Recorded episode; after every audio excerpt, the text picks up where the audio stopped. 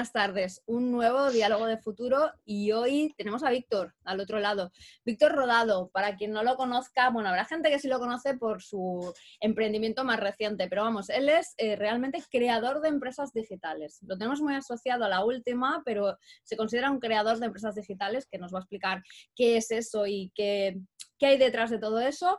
Y tenemos ya tres acumuladas, por lo que parece. ¿eh? Víctor, FoodMe en 2010, Uplication en 2013 y la más reciente, que es por la que de alguna forma te conocemos más, o por lo menos yo en mi entorno, Minimalist en el 2017.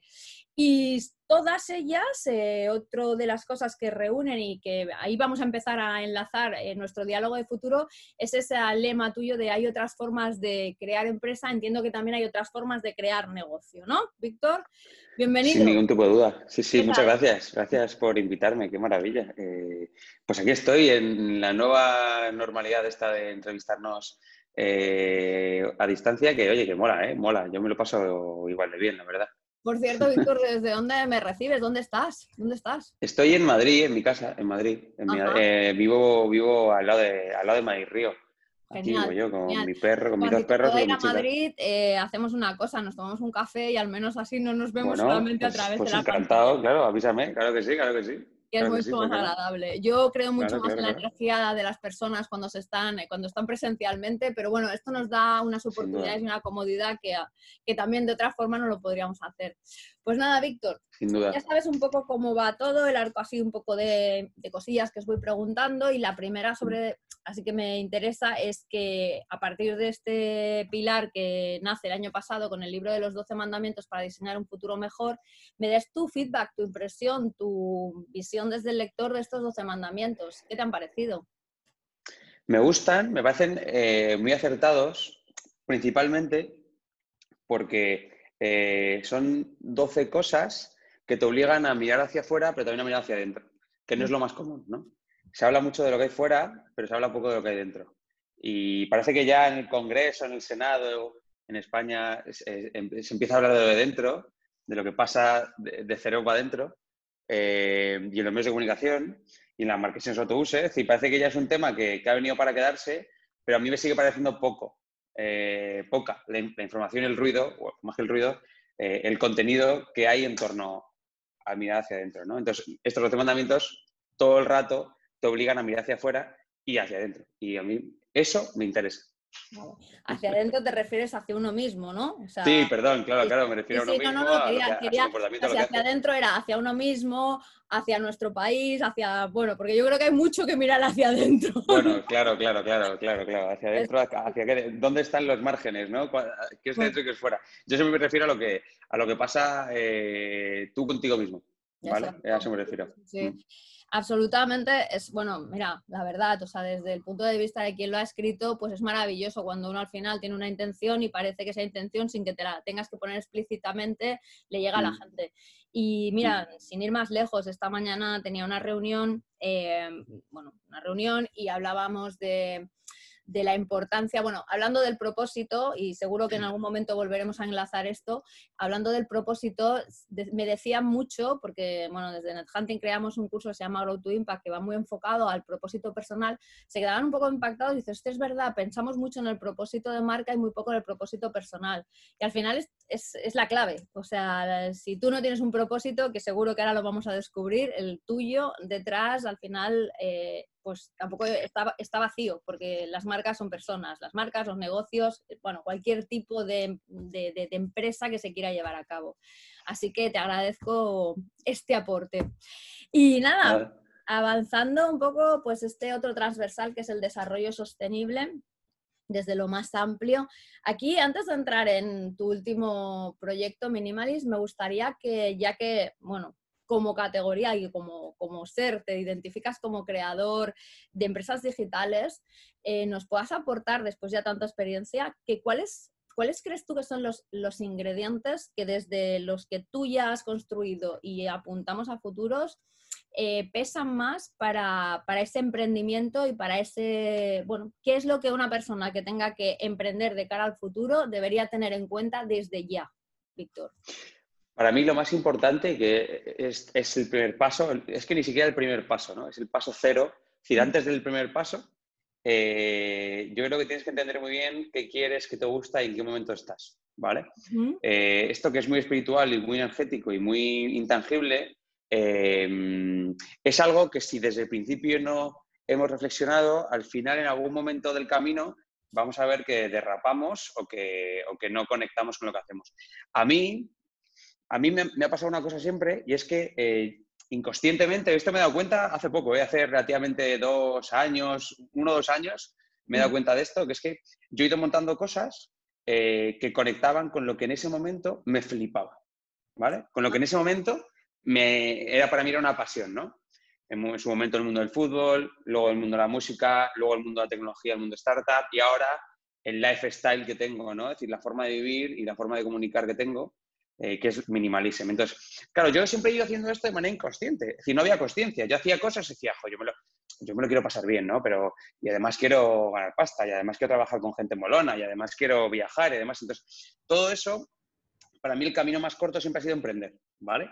Eh, entonces, la reflexión que hay que hacer es, ¿para qué quieres emprender? ¿Vale? Es decir, el primer paso, ¿no? ¿Qué, qué quieres? ¿Quieres ganar pasta? ¿Quieres simplemente... Em, eh, transformar algo, transformar la industria. Es decir, ¿cuál es tu propósito?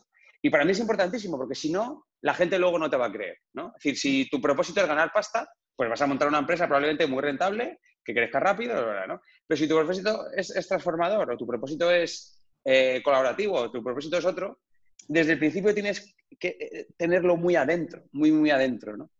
Y eso, para mí es para mí es el único consejo que puedo dar, porque lo demás ya está escrito, ya está contado, ya ha habido gente que lo ha hecho mal, se ha equivocado y lo ha contado, lo ha hecho bien, em, ha tenido éxito y también lo ha contado. Entonces, ahí no puedo aportar valor. Puedo aportar valor en, el, paso cero, ¿no? Reflexiona sobre qué te mola y si realmente montar tu empresa va a hacer que ese camino eh, te va a completar, ¿no? Durante ese camino. Porque a veces que puede ser funcionario, a veces puede ser nada, a veces puede ser mendigo, a veces puede ser médico, a veces puede ser lo que te apetezca, ¿no?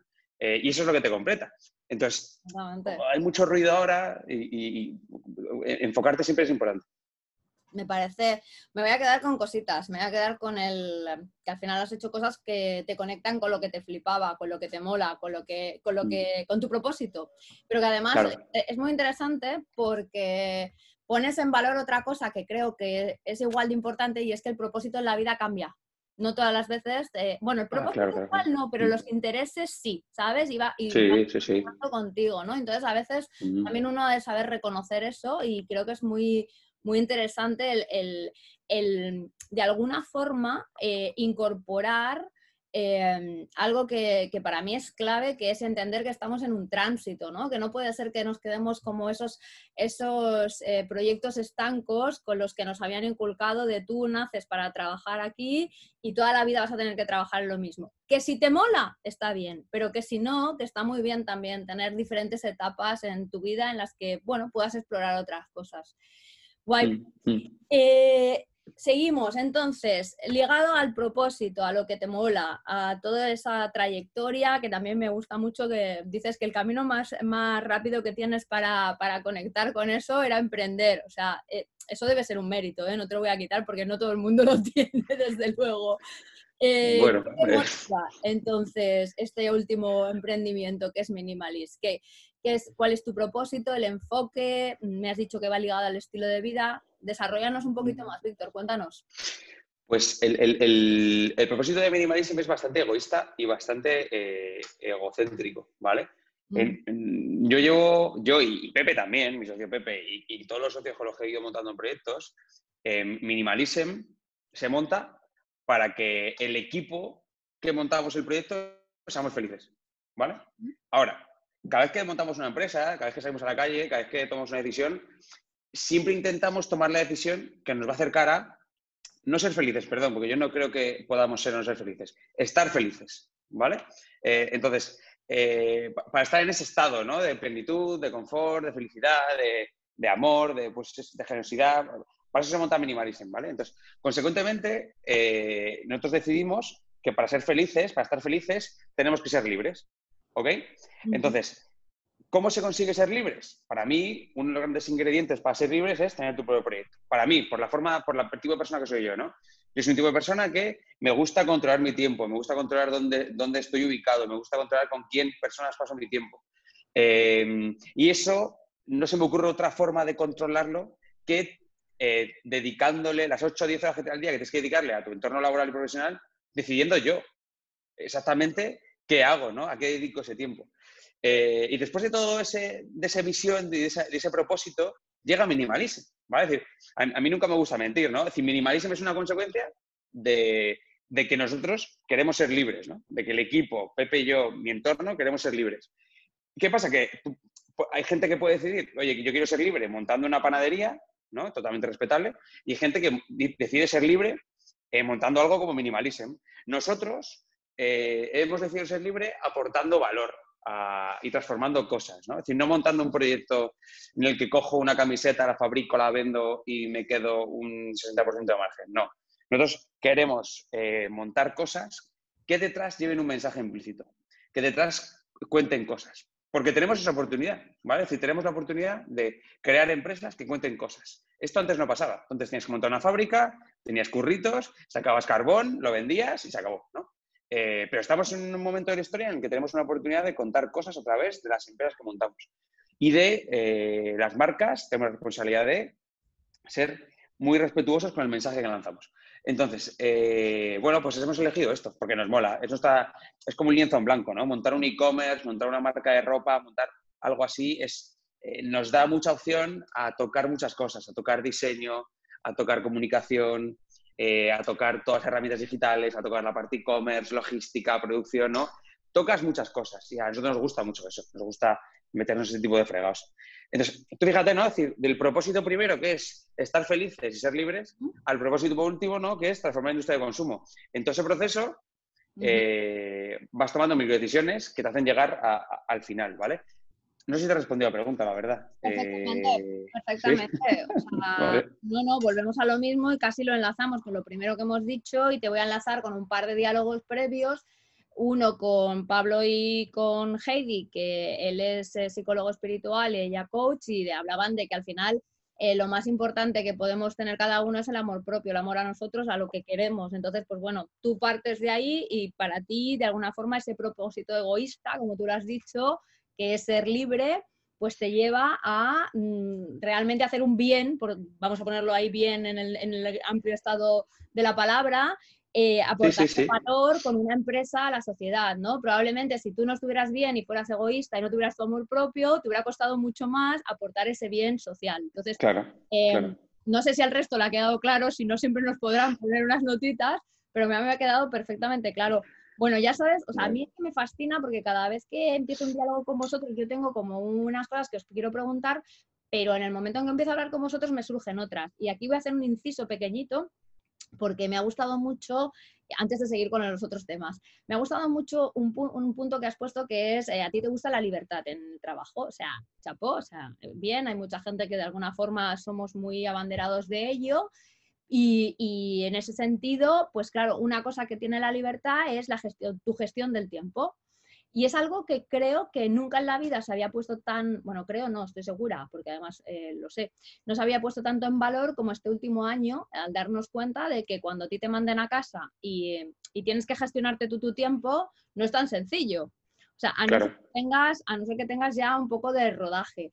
Tú podrías, o sea, mm, eh, de alguna forma, ¿tú crees que ese aprendizaje previo que has tenido de siempre estarte autogestionando el tiempo nos da ventaja sobre la gente que ahora empieza, eh, pues eso, tareas vinculadas al teletrabajo? Em, no, y te lo cuento por qué, ¿vale? Eh, es, un no es un no a medias, ¿vale? Es un no gris.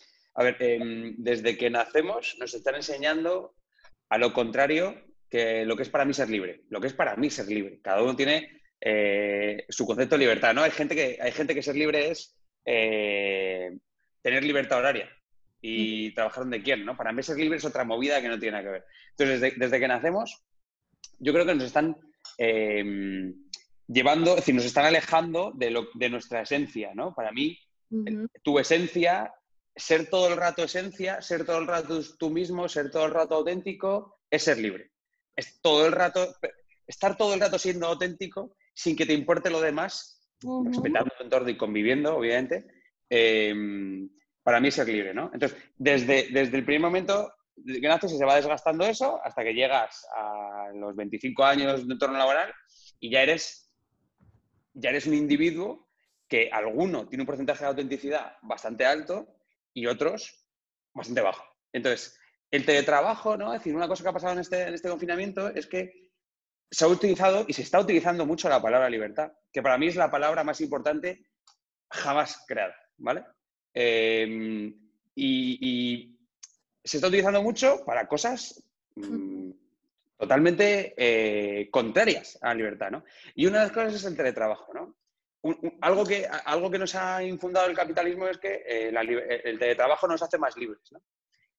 Eh, bueno, mm, a ver, si, el sistema desde el principio te está preparando para ser esclavo y resulta que de repente hay una puerta que se abre, se entreabre, que es el de trabajo, y ya te dicen, ese es el camino de la libertad, pues yo me río, ¿no? Porque eh, la libertad no es trabajar de tu casa, la libertad no es poder coger un vuelo a Cádiz, eso, eso mola, eso es divertido, eso nos puede hacer estar más felices, pero no es la libertad, ¿vale? Para mí no es la libertad.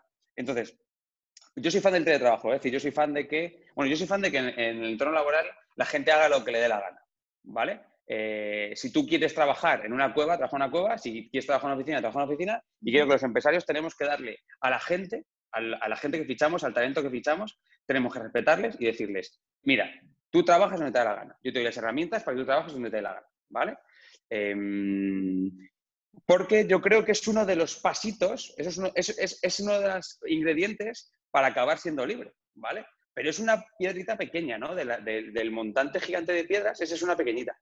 Em, entonces, el, de trabajo, pues sí, soy fan, soy fan, soy fan, pero, pero, pero como que se está empezando a utilizar demasiado. No me convence como nos lo han vendido. Vamos a ver. Claro, eh, no, me convence, no me convence, no me mm. convence que, haya tenido que pasar una pandemia para que los empresarios de este país decidan que la gente puede trabajar desde su casa. Vale. Eh, es decir, alguien les ha obligado. Te lo apoyo y te sumo una más. No solamente eh, no me convence cómo se ha enfocado, sino que además cuando lo llevas a cabo instalas una televigilancia que es peor todavía que trabajar en la oficina. Entonces... Eh, sí, claro, claro. Sí, bueno, claro, claro. Es que, a ver, el que, el que. El que no permite a sus trabajadores ser libres, eh, da igual, da igual que trabajen desde casa que trabajen desde un avión. Es decir, el empresario que decide montar empresas así, a mí, primero, a mí no me interesa y segundo, eh, es que no, no, no, no sé qué está haciendo un mundo mejor. Así que es que no, no, sé qué está haciendo mejor por la vida. Pues sí, eh, tiene, un, tiene, un, talento que es generar dinero y monta empresas, eh, genera empleos y ese empleo genera más dinero, pero todo basado en el dinero, ¿no? Y para mí, es que para mí el motivo, el, para mí el, el, el, motivo tiene que ser otro, ¿no? Y no, sé, no, no, no, a mí no me convence. Vale, me voy a quedar con una cosa, que esto creo que fregado en los que me meto, ¿eh? es importante. No, no, no, no, no, no, no, está bien, está bien, está perfecto. O sea, a ver, al final aquí es vuestro rato y a mí me gusta que cada uno lo aporte desde su punto de vista. Si no seríamos todos muy homogéneos y no tendría ningún sentido. Me gusta que entiendas libertad como estar en tu esencia y que, bueno, o sea, ¿Qué, ¿qué, te puedo decir? Ciertamente es verdad que te la van coartando desde que naces hasta... Y bueno, sí, estoy muy de acuerdo. Y, mm, y otra cosa que iba a decir, pero se me ha ido. No pasa nada, sigo. Enlazo. Vamos con Minimalist, ¿vale?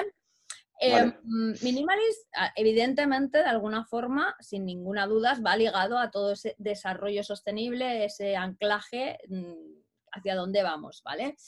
¿Entiendes eh, que el concepto que tiene Minimalist es la única forma de abordar la moda sostenible o entiendes que hay más posibilidades? O sea, el otro día salía, era Emma Thompson, ¿no? Diciendo que una frase que fue muy buena y muy, muy sonada que decía que comprar ropa barata y sin marca no es nada, no es de pobres, ¿no? Por decirlo de alguna manera, porque todo el mundo tiene familias. Ah, ha dicho, ha dicho eso Emma Thompson. No, te lo, no me lo creo, en serio. No, Emma Watson fue.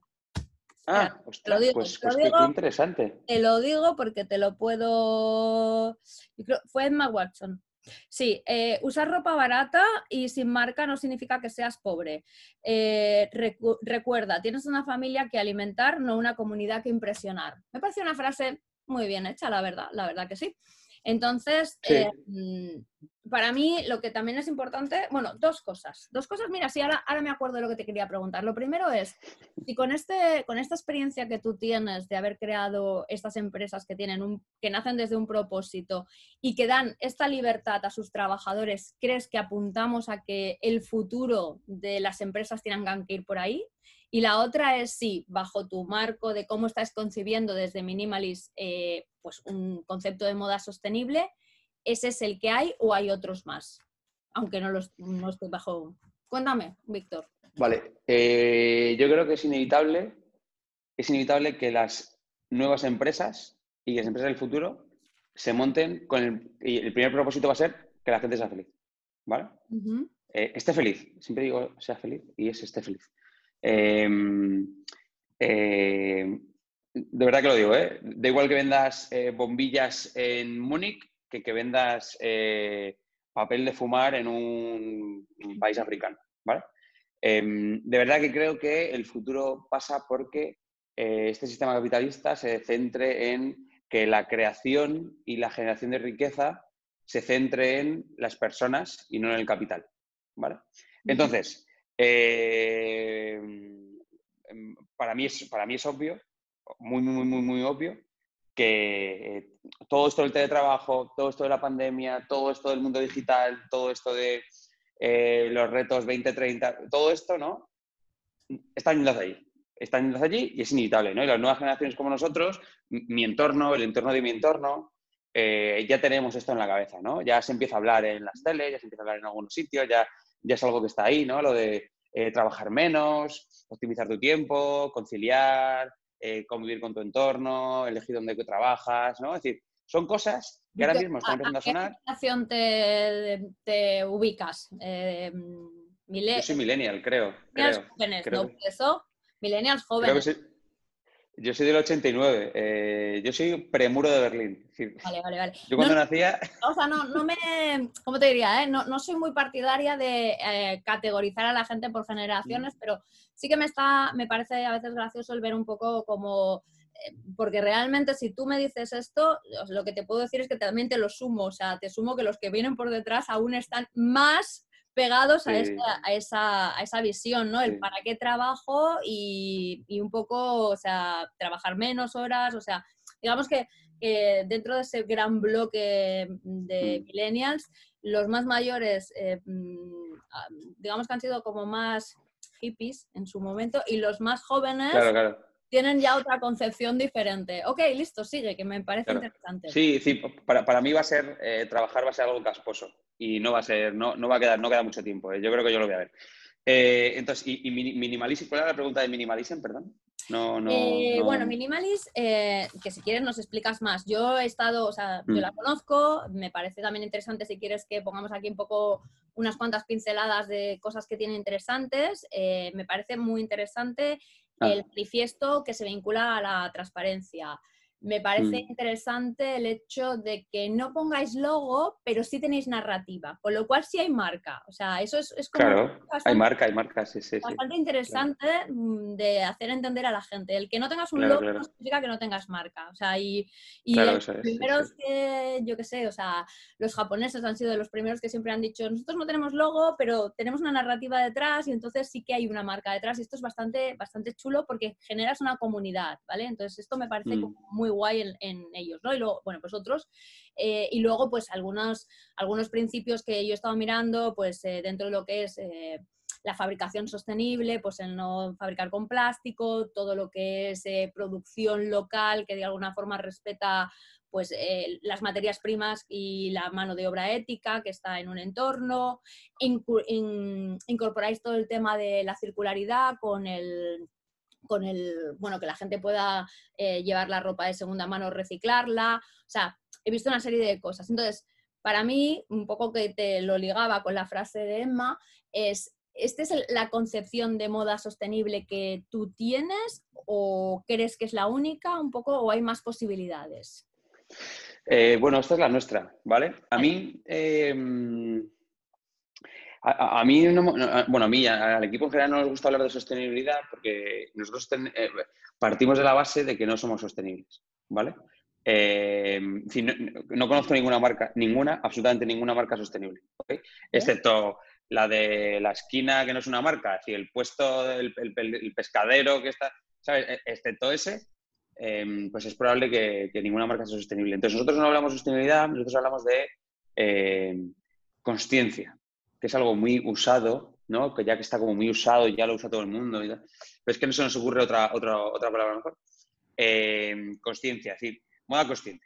¿Por qué? Porque eh, en cuanto tú estás fabricando algo nuevo, cuando tú estás cogiendo algo nuevo y lo estás introduciendo al mercado, eh, ya estás contaminando, ya estás teniendo un impacto, ya estás teniendo una huella de carbono, ya estás, ya estás utilizando X materiales. Entonces, eh, nosotros al final está minimalismo aquí, ¿vale? Y por un lado está desde el granjero que recoge el algodón, el agricultor, perdón, que recoge el algodón, hasta nosotros hay una cadena de valor, ¿no? Y desde nosotros hasta el cliente final hay otra cadena de valor, ¿vale? Y luego desde el cliente final, que esto es lo que nadie, lo que nadie hace, hay otra cadena de valor que llega a ti y que vuelve al agricultor, ¿vale? Entonces, entendiendo esta espiral maravillosa en la que nunca acaba, ¿no? En el que nunca hay un fin, es totalmente circular, eh, a nosotros nos interesa mucho mirar hacia los dos lados. ¿Qué hacemos mirando hacia, el agricultor? Bueno, pues eh, sorprendentemente aquí hay poco que hacer aquí poco que hacer y, voy a ser muy honesto con la gente. Em, hay mucha mafia, hay mucho certificado de mentira, hay mucho agricultor que miente, hay muy poco eh, árbitro real que, pueda auditar absolutamente todo lo que pasa. Entonces, al final lo único que podemos hacer, bueno, luego está eh, la opacidad de los precios, ¿no? Porque China precompra algodón para los siguientes 10 años y ellos deciden el precio. Ha habido una subida casi de un 40% del precio de casi toda la materia prima, entre ese algodón, porque China lo ha decidido, ¿no? Y porque, y porque el petróleo sube, y porque eso hace es decir, una serie de cosas, ¿no? Entonces, eh, intentamos salirnos del sistema, pero estamos en el centro del sistema, ¿ok? Entonces, nosotros lo único que hacemos, lo único que podemos hacer, lo único que podemos hacer es... Eh, la parte de confección sí que podemos controlarla. ¿Vale? ¿De dónde viene algodón? Pues de dónde viene algodón es un cachondeo increíble. O vas tú a recogerlo, o es casi imposible que alguien te diga que algodón viene de esta hectárea, de, este, de esta ciudad, de este, de este país, es casi imposible. ¿vale? Entonces, nosotros sí que es verdad, y eso sí que es real, compramos todo el algodón que está certificado, ¿vale? Con el certificado GOTS, que es el único certificado que dice que no se usa insecticidas eh, ni en la recogida, ni en la plantación, absolutamente nada, ¿vale? Entonces, desde que el algodón ese llega eh, a nuestra fábrica.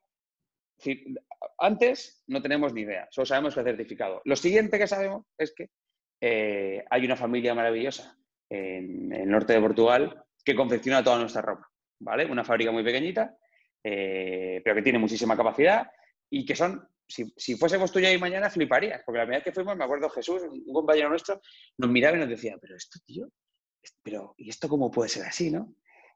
son seis señoras y tres señores eh, con una máquina de coser, cosiendo, cortando, ¿vale? Algunos tienen un poquitín más de máquinas, otros tienen un poquitín menos de máquinas, ¿no? Se lleva el tintado, que el tintado también son eh, eh, tintes orgánicos, no tiene prácticamente químicos, el mínimo de químico para que impregne en el hilo, ¿vale? Pero prácticamente no tiene químico. Y, ya está. Entonces, nosotros eh, estamos fabricando cosas nuevas, que eso ya debería estar mal. El mundo no necesita más cosas nuevas, porque ya hay miles, cientos de miles, millones de camisetas. Tendríamos que coger esas camisetas. Si el mundo funcionase bien, si los políticos fuesen competentes, si los empresarios fuésemos competentes también, ¿no? Eh, no haría falta fabricar nada más, porque ya está fabricado, ya está fabricado. Pero no, pero, pero no, pero estamos todavía en el mood de comprarnos cosas nuevas, de este rollo, ¿vale? Entonces, eso eso sí que, sí que nosotros podemos, eh, en la otra parte, en la parte de concienciar a la gente, es donde realmente nos la estamos jugando como marca y como empresa y como empresarios, que es, le estamos contando a la gente que hay otra forma de hacer las cosas, ¿vale? Que tú te puedes comprar lo que quieras. Te puedes comprar, cómpratelo en Zara, cómpratelo en Ecoaz, cómpratelo en Decaldón, cómpratelo, cómpratelo a tu prima, me da igual. Pero por favor, piensa antes de comprarte. Para nosotros ese, es el propósito. Piénsate las cosas antes de comprarlas. Entonces, para mí, todo eso está conectado con que el cliente tenga toda la información posible, absolutamente toda.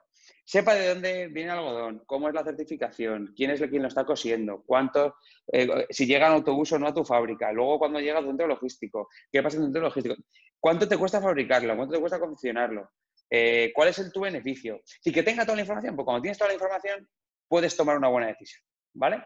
Pero esto no lo está haciendo nadie, ¿no? Em, y luego, otra cosa... Everlane. La marca Everlane. Sí, Everlane son los top. Everlane son eh, los, los, putos ambos, ¿no? Son, son de los, de los, de los mejorcitos que hay en el planeta. Tienen ya bastante tiempo y realmente, o sea, a mí me parecían, o sea, unos fueras de, serie, fuera de serie.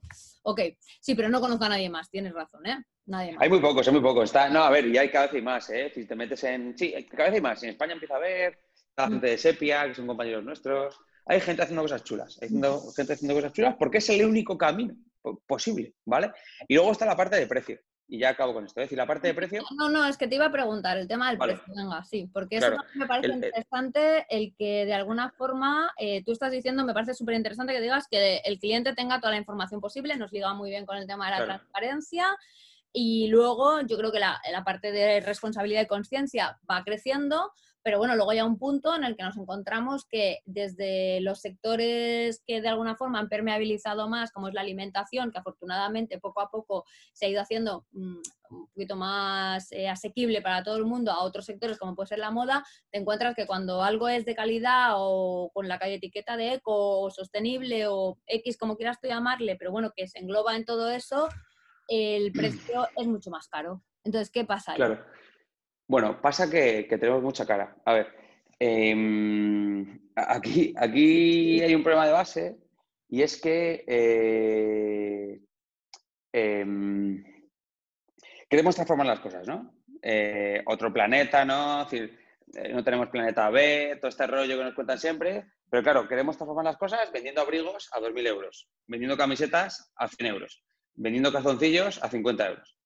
Bueno, pues eso no transforma nada, porque hay que transformar, es decir, la transformación viene, tiene que ser de todos para todos, no de, mí para... Entonces, sostenibilidad, asociarla al lujo, a mí me parece una falta de respeto. Si me parece una falta de respeto a la sociedad, al, humano, ¿no? al mundo, diría yo.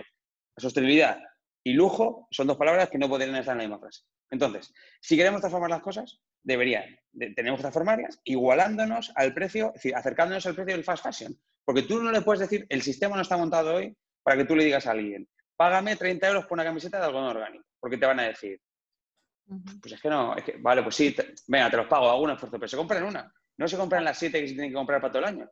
Entonces, nosotros estamos muy, muy, muy, muy pesados en, en, vamos a comernos parte del margen, pero vamos a decirle a la gente que esto es para todo el mundo. Entonces, nuestras camisetas, si te compras una, cuestan 15, si te compras un par de 5, cuestan 10 cada una. ¿Vale? Nos mm. estamos acercando, es decir, estamos haciendo, haciendo malabares entre el Excel, lo que, nos cuesta, lo que nos cuesta producir y lo que la gente necesita, ¿vale? Porque todo eso está conectado con el propósito, que es transformar la industria de consumo. Si yo vendo una meseta a 30 euros, no estoy transformando nada, porque la gente va a comprar una, no me va a comprar las 20 de Y así con absolutamente todo. Nosotros hemos empezado por moda porque es la segunda industria más contaminante. Y nos metemos en, en pocas semanas, nos metemos en higiene personal, ¿vale?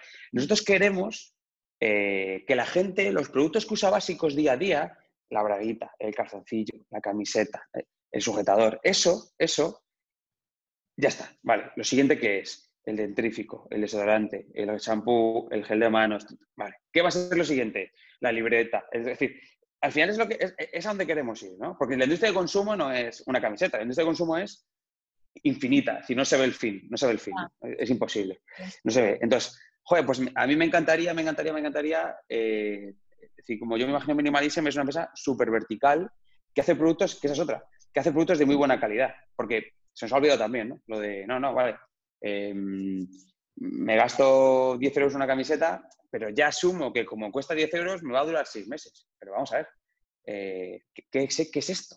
¿Y qué es esto? Las cosas tienen que durarte mucho tiempo, porque Así obligas a la gente que no te vuelva a comprar. Si lo, más contaminante del mundo es comprar. No producir ni nada, comprar. Es lo más contaminante del mundo. Entonces, vamos a hacer que la gente compre cada vez menos, no que la gente compre cada vez más. Entonces, estamos, yendo de manera totalmente loca hacia el otro lado, hacia el que la gente compre cada vez más, Y a mí me parece una idea de olla, tenemos que ir a, que, la, gente compre cada vez menos. Es una cosa súper obvia, ¿no? Eh, y esto que ya me doy la boca de decirlo, em, hay incongruencias. Que yo tengo unas Nike ahí en la entrada de mi casa, ¿sabes? Que tengo, un, que tengo unos cajos de Apple. Sí, que, que, que esto es un camino, ¿vale? Y cada uno tiene el suyo propio. Nosotros como Minimalism estamos haciendo nuestro propio camino. Empezamos viendo carteritas que teníamos en China y ahora estamos recogiendo la ropa de los clientes cuando la usan. Hemos, hemos dado un salto totalmente, totalmente frum, ¿no? Hemos dado ¿Por qué? Porque nosotros también estamos en un viaje, ¿no? Es decir, Minimalism está en un viaje y el equipo que lo monta está en un viaje, ¿no?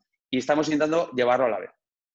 Eh, pero nos queda mucho viaje y nos quedan muchos proyectos y mogollón de cosas. Pero vamos. Vale, vale. Eh, ahora me queda más claro también incluso cuál es la visión de negocio por encima de lo que es solamente lo que está ahora. Supongo que evidentemente, igual que te he dicho Berlín, eh, tenéis vuestros referentes.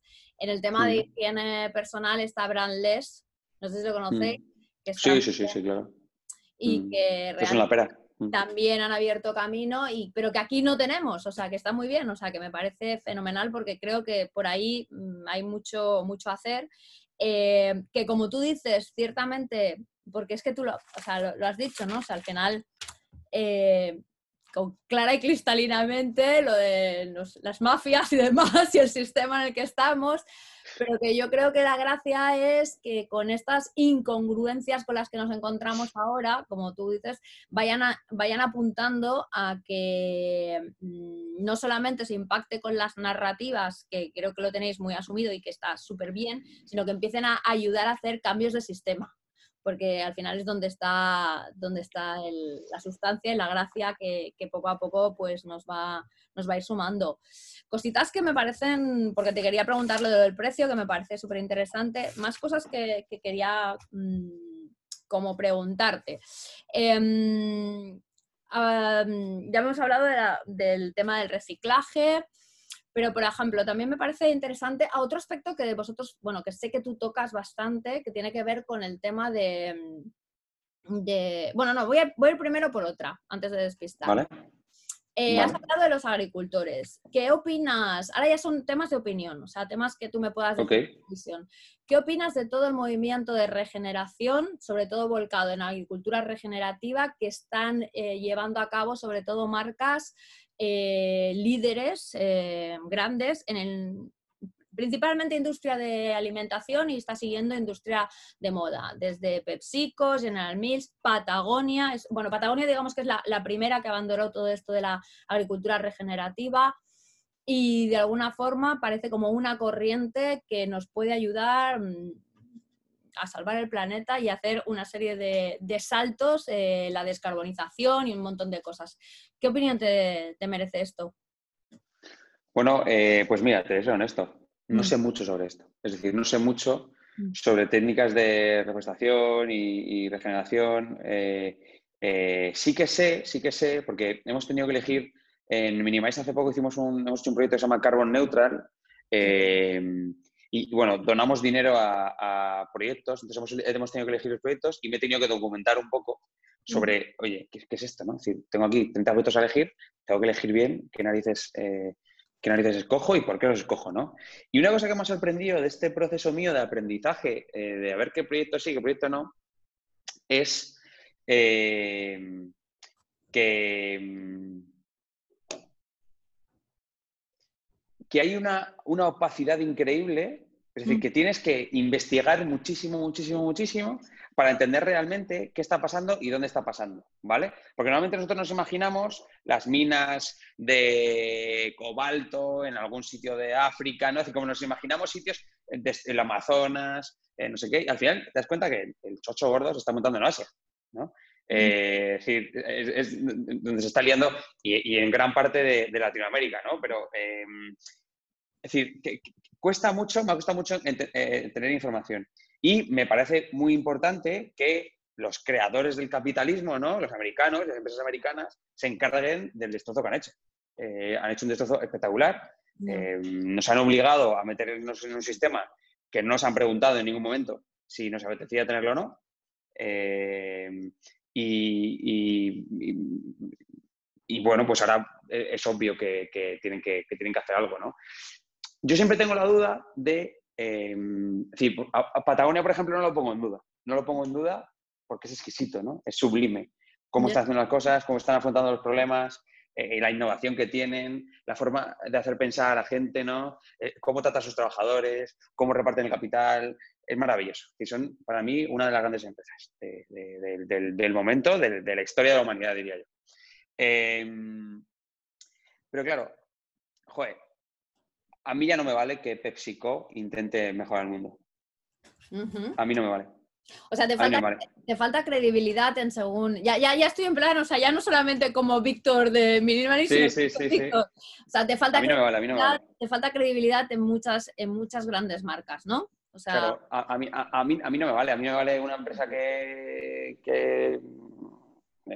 Si una empresa que, que, hace bebidas carbonatadas y que coge patatas y las mezcla con cosas extrañas y las vende. Es decir, es una empresa que está haciendo el mundo peor, ¿vale? Porque le ha dicho a la gente, ha tenido la oportunidad histórica de decirle a la gente lo que hay que comer y lo que hay que beber y les ha dado veneno. Entonces, para mí no, para mí no, y además les ha hecho adictos al veneno. Entonces, para mí, eh, bueno, pues que esa gente haga eso, a mí me da igual. Es decir, eh, de verdad que me da igual. Creo que somos los nuevos empresarios los que, sin mirar a esos, en absoluto, sin, sin mirarles un milisegundo, sin dedicarles nada de energía, tenemos que coger y montar movidas nuevas y crear formas nuevas de pensar y formas nuevas de gestionar los empleados y formas nuevas de contar a la gente. Por ejemplo, Eura, ¿no? Eura en, España o la gente de Convida, eh, aquí también en España, ¿no? Y, pasa, y más, en, cada país hay muchos de estos, ¿no? Estos están diciendo cosas nuevas y están creciendo a, dígitos brutales, ¿no? Y están diciendo a la gente otras historias, ¿no? Carlos Ríos con el material foodie. Ah, se están diciendo cosas nuevas, nuestra generación ha salido ya del, huevo y está diciendo, a ver, esto no me vale. ¿vale? Entonces, eh, de verdad que no me interesa en absoluto lo que hagan las empresas. En, absoluto. En absoluto. Cero, cero, cero. te entiendo, te entiendo. Pero eh, bien, bien. No, no, no. O Perdón que sea tan radical a veces, ¿eh? no, no, no, O sea, en mi vida diaria es un día También es muy interesante y vuelvo a lo mismo. O sea, como cada uno en su entorno y con sus cosas, o sea, manifiesta las cosas de una forma diferente. Mira, yo hago unos, unos talleres de diseño de escenarios del futuro y es muy diferente cuando lo haces con gente de 20 que con 30, que con 40, pero al final es tan interesante unos como los otros porque es lo que tú estás proyectando hacia el futuro, es lo que va a ser, ¿sabes? Entonces, eh, me queda clarísimo que estas grandes marcas, salvo alguna, en este caso... Eh, bueno, Patagonia. Claro, pero es que Patagonia es una empresa es algo, compartido, ¿no? Que es como que, no lo pillan nunca porque realmente es que es de libro y lo hace bien, y punto. Y como lo hace bien, pueden... Claro, el resto... pero tú fíjate, Audi, ¿no? Audi fue la de los... Sí, el escándalo este. Sí. Pues fue de... Bueno, exacto, ¿no? Eh, el resto no te ofrecen credibilidad, entonces para mí lo, lo que es que ahí ya ni siquiera voy a entrar a discutirlo, porque, pero bueno, que te digo Pepsi como te puedo decir todas las energéticas, porque también ahí detrás hay un montón. Entonces, ¿cómo concebimos que podemos ir avanzando? O sea, ¿tú crees que hay alguna oportunidad para estas grandes empresas de volverse, ya no solo del discurso, sino en realidad acercarse a estos nuevos proyectos que vosotros estáis llevando a cabo? Oye, mira, esto por el camino irán cayendo, o sea, no, no tienen vuelta atrás mira lo que ha pasado, mira lo que con Danone. Tal como tú me dices que eres, ¿qué mm. crees que puede pasar ahí? Eh, mira lo que ha pasado con Danone, ¿no? Eh, fichan a un CEO, ah, fichan a un CEO muy diferente, con una visión muy social, eh, implantan nuevos modelos de, producción, mucho más verdes, mucho más y, se lo ventilan, ¿no? Cuando ven que la cuenta de resultados no es la que esperaban. Bueno, es que estas empresas están basadas en el capital puro, en puro, es decir, el primero de la cadena de valor y el final es el capital. Entonces, pues cuando el capital es lo primero, eh, olvídate. Entonces, si tú ya estás jugando en el Nasdaq, si tú ya estás jugando en el IBEX, a mí es que no me interesa, es decir, es que no, ¿qué, vas a cambiar? Te voy a arriesgar, te voy a preguntar por otra, a ver si te la crees o no te la crees. IKEA, IKEA, ¿qué te merece a ti IKEA como marca? Yo IKEA respeto mucho porque porque el mensaje de IKEA, eh, ahora a lo mejor, bueno, ¿no? Es decir, eh, a lo mejor en el mundo de hoy ya eh, han perdido un poco el tren, ¿no? Pero IKEA ha lanzado un mensaje al mundo increíble, ¿no? Es que todo el mundo puede tener la casa que él quiera. Y, a, mí a mí las casas, a mí donde vives, donde pasas donde duermes, me parece, me parece un sitio muy importante, ¿no? ¿Y qué ha conseguido? los fundadores, el equipo de IKEA han conseguido que, oye, algo que antes costaba 2.000 euros, ahora te cuesta 200. Y es bonito. Y ¿no? yo tengo modelos de IKEA aquí que dicen que son malos, pero que llevo con ellos 15 años. ¿no? Y, es decir, que, que, y, la mesa, y, la mesa, en la que estoy, ¿no? Entonces, entonces eh, a, mí, a mí, yo soy muy, respeto mucho IKEA porque ha, ha, transformado totalmente una industria. Y la ha transformado para mí para bien. La ha hecho más humana, más cercano al humano. Mm. Tú estás en IKEA y yo me lo paso brutal en IKEA. La experiencia que yo siempre tengo en IKEA es muy buena. ¿Por qué? Además, a mí me gusta el, diseño de producto, me gusta observar los objetos, me gusta la arquitectura, me gusta cómo se transforma, me gusta, ¿no? Entonces tengo mucho respeto. Ahora, IKEA está en la transición. IKEA puede hacerlo. ¿Por qué puede hacerlo IKEA? Primero, porque son suecos. Eh, y segundo, eh, es decir, pues, está en otra energía, está en otra energía, o por lo menos es mi experiencia con los suecos. Em, y segundo, porque, porque em, ellos, eh, es decir, mm, ya han empezado. Es decir, no, se basan solo, IKEA no se basa solo en el capital. No es una empresa que se base solo en el capital. Está clarísimo.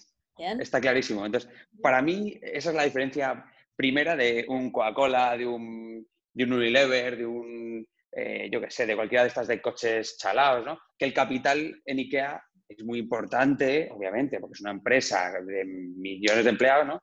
Pero a mí la percepción que me da es que sí si alguien puede cambiar el rollo es Ikea. Vale. O sea, me voy, a, quedar con, porque al final, de alguna forma, eh, son suecos y, el, un poco lo que dices, ya no están basados solamente en el capital, es que al final es, eh, tienen una, base cultural diferente, ¿no? No tienen una base cultural absolutamente capitalista como hay otras, ¿no? Entonces, esas todavía se pueden salvar, ¿no? Pueden salvarse de la quema del futuro, ¿no? Claro, pero, pero esto, es, esto, es muy, esto es muy importante. Esto que has dicho e-, es, para mí es muy importante, que es em, cada país va a una velocidad, ¿vale? Ah, y cada país está en un sitio. Y cada país está en un sitio. Eh, ahora, por ejemplo, lo que está pasando en Chile, ¿no? Lo que, está, lo que, eh, es algo que ha pasado en los últimos 10 años, está pasando mucho en, Sudamérica, sobre todo, ¿no? Y en, en México. Em, bueno, pues que nosotros estábamos allí hace 40 años, ¿no? Mi madre, mi padre, yo recuerdo que me decían, no, corríamos detrás de los grises y había noches donde em, no paraban de pegar tiros estábamos ahí, nosotros estábamos ahí hace 50 años, o hace 40 años, hace 30 años. Bueno, pues es que Chile, Chile, Colombia, todos estos países, dentro de, dentro de 30 años estarán donde estamos nosotros ahora. ¿Vale? Y nosotros estaremos en esta Suecia, Suiza, o Suiza no, en esta Suecia, ¿no? Eh, donde está. Y, es así, y, por eso yo digo que yo respeto más una empresa escandinava, una empresa alemana, que una empresa italiana, una empresa del Mediterráneo. ¿Por qué? No por nada, sino porque ellos están en, otra, en otro punto, en otro punto. Están en otro punto. Que no es ni mejor ni peor, están en otro punto, ¿no? Em, el sistema actual les favorece más a ellos que a nosotros. hay muchas cosas ¿no? que les hacen estar ahí. Eh, pero entonces, pues lo respeto, lo respeto, lo respeto mucho. Ahora, nosotros tenemos que decir, yo creo que nuestra generación es la que, pum, va a mover esto un poco más allá. Eh, vamos a dar un pasito, así vamos a dar un pasito al frente, yo creo, como país, ¿eh? que, que tengo sensación. Y como generación también me parece curioso. ¿Qué visión tienes de, China? Entonces, como modelo, como, como lo que está pasando, ya que también hemos entrado ahí un poco en, casi casi en un aspecto geopolítico. ¿Qué, visión tienes tú de China? De su manera de funcionar, de su manera de sumar o de restar. Pues si te soy sincero, mira, estuve en Pekín y Pekín me echó. Fue increíble, ¿no? Como la ciudad me echó. Eh, nunca me había pasado en la historia, en ninguna ciudad del mundo me había echado. ¿Te echó? Ah, me echó, me echó, me, me, echó, me echó, me echó, fue increíble, me echó, no, no me, eh, me expulsó, fue espectacular. No te lo voy a contar entero porque no pasó nada grave, no fue nada dramático, ¿no? Pero la ciudad me expulsó, es decir, me echó automáticamente. Y veníamos de Japón, ¿no? Que me abrazó, que fue una cultura que, me abrazó, me, dio mucho amor, y como que no, conecté mucho con eso, ¿no? Y claro, pasé de eso a, Pekín. Claro, yo te hablo de Pekín, no te hablo de China, ¿eh? que yo me imagino que habrá un millón de chinas, ¿no? Es decir, como en España, ¿no? Pues hay un millón de España, pues allí, allí me imagino que se ha parecido. A mí no me gusta China, a mí no me gusta. yo creo que eh, China hoy tiene la oportunidad de hacer un mundo mejor y está haciendo un mundo peor. Vale. Igual que tuvieron la oportunidad los americanos. Un titular y un buen resumen. La verdad que te soporto bastante, ¿eh? te, estoy contigo. Em, un tema nuevo y también porque me parece interesante y sé que tú estás detrás de ello. Em, aparte hoy, por ejemplo, se ha aprobado la ley de esta climática que vamos... El cambio climático, sí. Sí, sí, sí. Vamos eh, muy atrás y todas estas cosas y que realmente, pues, si algo, vamos, eh, si algo tengo claro es que aunque el Pacto de París engloba todo una serie de objetivos de desarrollo sostenible muy vinculados a, a lo social, está quedando más evidenciado cada día que al final todo el eje está en el cambio climático y que todo el resto de desigualdades y problemáticas van girando alrededor de ello. Entonces, em, sin lugar a dudas, va a haber mucha innovación ligada a lo ambiental y a lo climático. ¿Qué conoces tú de esto, Víctor? Que si algo que alguna cosa se parece que, sí que conoces. O sí.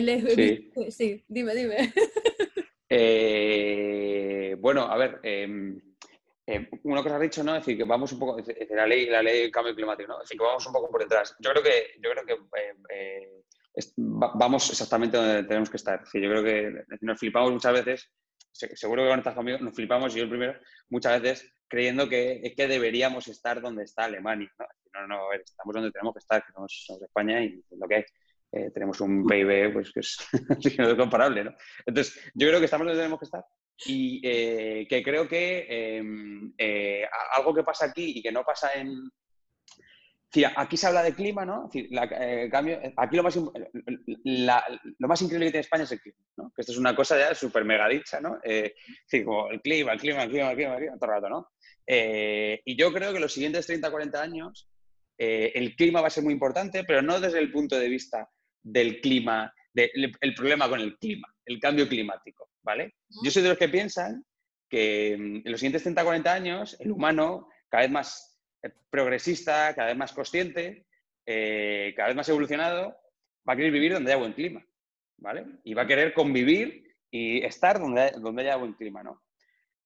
Entonces yo creo que España no debería pensar tanto en, en qué cojones hacer con el clima, sino en qué hacemos con toda esa gente que va a venir a España por el clima. Pero esto tiene que ver con las, o sea, de, alguna que no tiene nada que ver con la pregunta que tú me has hecho. No, no, no, sí, sí que tiene que ver, sí que tiene que ver, Pero... sí tiene que ver, porque tiene mucho que ver y si no, mira, te, te voy a recomendar eh, un diálogo que hice con Ramón Cruz, que es el presidente de Sierra Club, y habla precisamente, o sea, a una escala diferente, pero estáis absolutamente conectando dos, dos, conceptos iguales, que es lo que se llaman las migraciones climáticas. Claro, claro, eso es. Claro, claro, que llevan haciéndose toda la puñetera historia de este planeta. Ciertamente, sí, sí. O sea, también te digo que es que a nosotros nos va a ir llegando, pero es que como todo vaya, no sé con cuál, con qué otro, con qué otro participante lo hablábamos, dice, porque a este ritmo, los que están ahora llegando, nosotros iremos subiendo y acabaremos en todos, no sé, en Escocia, que será el único sitio donde habrá bueno. Puede ser. No se sabe. Puede ser. puede ser. No tengo ni idea, la verdad. Sí que es verdad que, o sea, al final, esta era climática está desencadenando otra serie de factores que los teníamos como aislados y luego resulta que de nada, de nada, o sea, están todos relacionados. O sea que interesante, el punto de vista me ha parecido porque está sí, sí, sí, La ley del cambio climático. Es decir, yo creo que estamos, a ver, te, voy a dar una opinión muy personal, a ver tú, a ver tú qué dices. Em, Europa, ¿no? A mí Europa me flipa. es una cosa, además orgullosa estoy eh, a nivel sistema, ¿eh? no me gusta mucho el sistema y tal, pero me gusta el concepto de Europa, ¿no? De un sitio donde el humano, históricamente, se ha puesto, en todas las decisiones, se ha puesto al humano en el centro. Eso es Europa. Es decir, si hay que definir Europa, para mí es eso, ¿no? El humano en el centro. Siempre, siempre, eh, siempre. Entonces, em, creo que es nuestra única, nuestra única eh, creo que tenemos que hacernos fuertes, que esta es una idea de olla que te voy a contar, a ver tú qué opinas. Eh, yo creo que estamos jugando, es decir, hay países en Europa que estamos jugando con las reglas de Europa, que a la vez son las reglas eh, anglosajonas, ¿vale? Es decir, ni siquiera son las reglas de Europa, son las reglas anglosajonas. Entonces, yo creo que estamos conviviendo, hay, hay cuatro o cinco países en, Europa, para mí, Portugal, Francia, Italia, Grecia, España, eh, son países que nos, nos, han dicho que tenemos que convivir en las reglas de Europa, pero que tenemos otras reglas y que tenemos otra energía, que es la, es la del Mediterráneo, que es otra. es otra movida, y que la gente quiere ver, y que la gente admira, y que tú vas por ahí y la gente quiere, ¿qué cojones es eso del Mediterráneo? ¿no? Que, ¿Cómo coméis allí? ¿Cómo vivís allí? ¿Cómo eh, priorizáis lo que es importante? Aquí, aquí pasa eso, y no pasa en ningún lugar del planeta. Entonces, es muy complicado meter un círculo en un triángulo, eh, es decir, y meter un, un, un, rombo en un cuadrado. Es decir, se puede, ¿no? Porque todos son piezas geométricas, ¿no? Pero es complejo. Entra, entra, pero uh, va, así, ¿no? Entonces, la eh, va, raro, va raro, ¿no? Es decir, va como, hay que, hay que forzarlo, hay que, hay que... Entonces, yo creo, yo creo que es hora de que, de que esto que parece una idea de olla, ¿no? Que es que eh, los países con los que tú te vas a Italia, te das una vuelta por Catania, te das una vuelta por... Y te das una vuelta por Milán, te das una vuelta por Roma y muchas cosas resuenan familiares. Muchísimas, muchísimas, muchísimas. ¿no? Hay otras muchas que no. Pero hay muchas que resuenan familiares. Tú te vas a Múnich y no hay nada familiar. Nada es familiar, ¿no? Te vas a Oslo y no hay nada familiar. No hay nada familiar. Pero te vas a Atenas y hay muchas cosas familiares. Te vas a Lisboa y hay muchas cosas familiares. Te vas a algunas partes de París, te vas a Marsella y hay muchas cosas familiares. Em, entonces, yo digo, yo digo, oye, pero es que, ¿por qué estamos jugando, por estamos jugando con, con las mismas reglas, ¿no? Eh, o, en el mismo modelo. Entonces, la ley de cambio climático, para mí, la ley de cambio climático no me sirve porque sigue siendo de España para España. ¿Vale? Eh, y para mí tiene que ser, eh, de verdad te lo digo, para mí las leyes, todas estas leyes globales tienen que ser globales. Basta ya de cada país tenga su ley cambio climático, sus reglas, sus impuestos, sus mierdas, no tiene sentido. Vamos a eh, juntarnos con países con los que nos entendemos bien, que han pasado cosas parecidas, que tienen una energía parecida, que, les, dedican el tiempo a las mismas cosas, y vamos a pensar qué narices hacemos para que, eh, para, que la gente sea más feliz, para generar riqueza, para generar valor, para crear cosas, para que las siguientes generaciones eh, sepan que está en un sitio donde Mm, se convive y se entiende entre las personas, ¿vale? Porque yo me imagino el, G, el G5 este de Europa, lo que sea, no sé cómo, las, las cumbres estas europeas, claro, si tú ponte, ponle a hablar a un alemán con un griego, es que es casi imposible que se entiendan. Vale, vale. Es casi imposible. Te, lo recojo, ¿eh? y, te voy a... No, no, no, no, no, es muy interesante, ¿eh? porque te lo recojo bien, te lo recojo súper bien. Eh, mira, lo que, lo que viene a decirte o sea, lo que vienes a decir de alguna forma es, y estoy de acuerdo, es que en la historia de más reciente, por decirlo, bueno, no, que narices más reciente, yo creo que de toda la vida, o sea, uno ha ido intentando conquistar territorios antes se conquistaban, ahora se anexionan, porque al final es una forma de fortaleza, ¿no? Esa especie de mm, anexión al territorio, contra más grande soy, de alguna forma parece que crezco o de alguna forma uno. Y creo que lo que vienes a decir es que quizás no nos tendríamos que juntar tanto por territorio, sino por valores, ¿no? O sea, buscar a, buscar aquellos países con los que de alguna forma tenemos eh, más afinidad, eh, que va muy ligado a esta teoría que se está mm, difundiendo cada vez más, que al final es la descentralización. En un mundo de conectividad no necesitamos estar conectados con los que tenemos mm, físicamente solamente al lado, sino que podemos conectarnos a nivel personal con personas que están muy lejos, pero compartimos valores, pues igual los países también deberían empezar. Pero vamos, que tú estás poniendo encima de la mesa un nuevo orden mundial, ¿eh? O sea... No, no, no, no, bueno, bueno, a ver... Eh, me parece sí, bueno, no, me parece muy interesante porque, o sea, un punto que, oye, quién sabe si algún día no estará ahí. De momento, pues ya ves, ¿no? O sea, estoy muy de acuerdo en que realmente eh, se meten cosas con calzador, porque culturalmente, y hablas de la ley de cambio climático, pero hoy escuchaba pues lo mismo con el concepto de la ética. La ética está basada en valores y nuestros valores no son los mismos que los valores de Suecia, ni los mismos valores que los de Estados Unidos. Entonces, claro, ¿cómo vas tú a, a, marcar un marco ético a la inteligencia artificial cuando la ética cada uno la tiene pues la que ha vivido en su casa? Pero está pasando algo, está pasando algo, está pasando algo muy grave, Gema, que es que eh, la gente está dejando de cocinar en sus casas, ¿vale? Y esto es base de la cultura de este país, de, Italia, es decir, eh, y eso es una movida anglosajona, ¿no? Es decir, eh, llega el modelo anglosajón y, ¡pum!, ¿no? Y, te quita algo que es esencia, ¿no? Que en torno a un plato te rodees y pasen cosas, ¿no? Y se generen relaciones y se genera alegría y se generen cosas molonas y cosas feas también. entonces, bueno, pues, es decir, joder, es que, no sé, yo a veces hablo como si tuviese 70 años, tengo 32. Eh, em, joder, pues que me parece una cosa tan obvia que se nos está pasando por alto totalmente. Totalmente. Bueno, yo, Víctor, voy a acabar ya, porque la verdad es que si no, aquí nos podríamos, pero oye, nos emplazamos a otra tú y yo con un café o varias. pero quería hacerte una, última pregunta que también es como mm, otra curiosidad, ¿eh? y también tu, visión y tu manera de ver las cosas.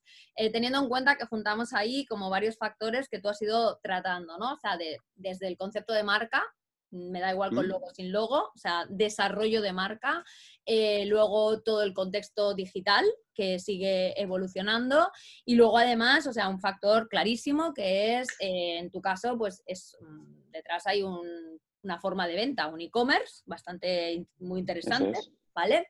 Entonces, todo esto, eh, ¿cómo crees que va a ir encajando a nivel de visión de marca? Ya me has dicho que tenéis ahí pensado ya, bueno, que entra ya todo otro, otro tipo, otra categoría, bueno, supongo que esa es una parte de crecimiento, pero vemos que también las marcas cada vez más empiezan a trabajar pues, cosas como el live shopping o, por ejemplo, el introducirse en estos nuevos metaversos, llámale Roblox, Roblox llámale Epic Games. Eh, ¿Cómo veis? Ya no digo solo minimalist, o, sea, si tú tienes ya alguna cosa que tenéis ahí pensado, guay si nos lo cuentas, pero si no, en general, ¿cómo ves tú a las marcas entrando en, desembarcando en ese, en ese nuevo mundo? Yo sigo diciendo que estamos en el año cero del mundo digital, el, año cero. Eh, en todo, ¿eh? eh logística, toda la parte de transaccionalidad, eh, toda la parte de captación, es decir, de, canales de tráfico, ¿no? Los Facebook Ads, Google Ads, todo esto, año cero, ¿no? Queda todavía mucho eh, por descubrir, por hacer. Eh, hoy parece que Google y Facebook son las dos empresas más locas, ¿no? pero, claro, era inimaginable hace cinco años que Shopify esté donde esté, y así con todo, ¿no? Y las empresas de gaming, todo, todo el mundo de esports, ¿no? Entonces, está pasando una cosa que no ha pasado nunca en la historia, que es que las cosas van a toda leche. ¿No? Eh, ahora, antes te hacía mayor el DNI y ya te hace mayor las redes sociales. Entonces, em, bueno, pues eh, cada vez es más difícil crear cosas puras, con alma, auténticas, tranquilas, reposadas. Eh, cada vez es más complicado. Y cada vez va a ser más complicado. Porque hay mucho ruido ahí fuera, entonces captar la atención de la gente cada vez es más complejo. Tienes que ir a técnicas mega, mega, mega mierdas para sorprender a la gente. Eh, eso hace que se rompa todo el discurso, porque cuando tu discurso empieza con esa ancla, olvídate, si ya no arreglas. Eh, entonces, está todo montado, eh, para mí se está yendo todo hacia un sitio que no me gusta, que es el ahora, compra, descuento, venga, em, paga, reserva, te lo pierdes, ¿no? Todo eso que a mí, no, a mí no me interesa, a mí no me interesa, porque es justo lo contrario que creo que es hacia donde lo que deberíamos seguir, ¿no? Que es a lo de eh, oye, vivimos una vez, vamos a estar tranquilos, vamos a vivir tranquilos. Te dice el tío más hiperactivo del mundo, ¿eh? Así que envías 100 mails al día, eh, ¿vale? te, estoy diciendo que como me escucha un colega mío, me va, a escupir. Víctor, ¿cómo hacemos para ir hacia donde te gusta? Aparte de con el concepto minimalista, ¿qué hacemos? ¿Qué hacemos? Yo creo que, rechazando, rechazando, es decir, las empresas tenemos de verdad mucha responsabilidad, porque hemos montado un sistema en el que las empresas son eh, las, arterias, son, eh, son los órganos, ¿no? Por donde va circulando todo. Eh, ponemos las carreteras, ponemos los coches, ponemos las personas, prácticamente. Entonces, em, joder, pues, pues yo creo que las empresas tenemos que poco a poco rechazar estos modelos, estos modelos de, de venta, estos modelos de, estos modelos, estos modelos donde, donde estresamos a la gente, donde, ah, donde, de verdad, donde, donde no se respeta el tiempo, donde no se respeta la palabra, donde no se respeta el mensaje, donde no se respeta el discurso, a mí no me, a mí no me gusta, ¿no? Así que tú llegues a un sitio eh, como cualquier tienda de Zara y esté todo montado para que te compres algo sí o sí, pues no me gusta. Que tú vayas a un Ikea, volvemos a Ikea, ¿no? y que eh, tengas que andar dos kilómetros por cojones para salir de la puerta, son modelos donde yo creo que no se trata de la forma que se tiene que tratar a las personas, al cliente. ¿Vale? Yo creo que el cliente es una persona muy lista. Es por lo menos igual de lista que yo. ¿Vale? Y muchos son infinitamente más listos. Entonces, partiendo de esa base, esa, respeto, esa relación de respeto con el cliente le hace que no le puedas hacer una oferta del 50% de descuento. Porque es, es una falta de respeto. Porque entonces, ¿qué le has vendido antes? Y así con todo, ¿no? Entonces, claro, es, es decir, es una falta de respeto increíble. A mí me hace una falta de respeto. Entonces, yo creo que se empieza por respetando a la gente y rechazando eso que no respeta la gente. Que son, y, yo soy, somos los primeros que utilizamos Facebook, que utilizamos Instagram, eh, Google, pero lo utilizamos a nuestro modo, ¿no? Las newsletters. Nosotros nos obligamos a mandar una newsletter solo cuando hay por lo menos tres cosas relevantes que contar. Cualquier marca del mundo está enviando dos newsletters al día.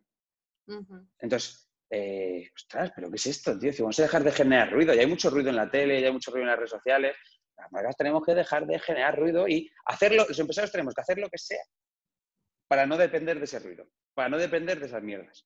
¿Vale? Es decir, es lo que yo opino. Eh, no os estoy dando demasiada responsabilidad. Pues eh, probablemente es que la tenéis. probablemente es que la tenéis.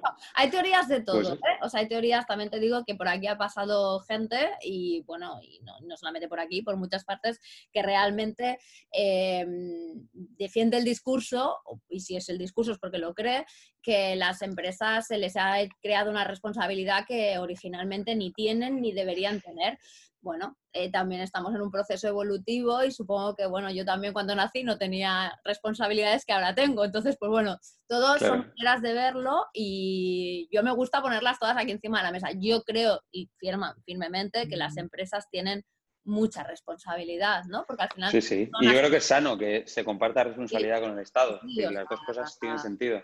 Totalmente, más cuando además, ahora, tampoco podemos dejar de poner la responsabilidad en el Estado y ponerla solo en el capital, porque entonces nos, nos podemos ir a otro extremo que ya conocemos y que tú bien has mencionado, que es mm, Estados Unidos. yo creo que hay una, una correlación interesante. Lo que pasa que, bueno, también hay un efecto de poca, mm, poca credibilidad en el Estado, que bueno, entonces, claro, mm, ves el índice de Edelman y no te extraña que te diga la mayoría de las personas que confía más en la empresa privada que en el Estado para que solucionen los problemas. Si al final está claro, ¿no? Bueno, Víctor, oye, he destacado aquí tantas, tantas, eh, tantos titulares que no sabría, bueno, tengo que escoger uno. luego, luego, si quieres, entre bastidores te doy opciones para que me digas tú con cuál te sientes así como más, más, em, más mm, feliz, ¿eh? porque me ha gustado muchas cositas que has dicho eh, y, y aportan mucho, aportan mucho. Lo de dejar de generar ruido estoy muy de acuerdo. O sea, es, es, absolutamente absurdo y horroroso la cantidad de ruido en la que estamos viviendo y que no, no bueno, nos está afectando a todo, a nuestro, nuestra capacidad cognitiva, a nuestra salud y a nuestra capacidad de tener criterio y de muchas cosas. Y creo que al final es algo también muy maniaque, maquiavélicamente montado para que realmente mm, eso, nos falte a veces esa capacidad de criterio. Esa ya es mi opinión también, te digo. Cierto, cierto, cierto pues nada, Víctor, oye, yo con esto me despido. Si tú quieres aportar algo más que yo me haya dejado de preguntarte, si me quieres preguntar tú algo a mí, pues aquí estamos. Y si no, pues nos emplazamos a otra con café y cara a cara pronto. Claro, claro, claro que sí, claro que sí. Yo encantadísimo, encantadísimo. Igualmente, ha sido un buen rato, ¿eh? Sí, ha sido un buen, no sé cuánto llevamos, pero sí, sí, un buen rato, ¿no? Buen rato, un buen rato, pero nada, o sea, es nuestro rato y no pasa nada. Claro, eso, es, eso Oye, eh, nos vemos pronto y, me pasas toda la información que hagáis sobre lo nuevo, que lo iremos comunicando también nosotros. Claro, claro, ojalá, ojalá, sí, sí, sí, sí. Que nos queda mucha vida todavía, mucha guerra. Muchas gracias. Chao. Chao, gracias.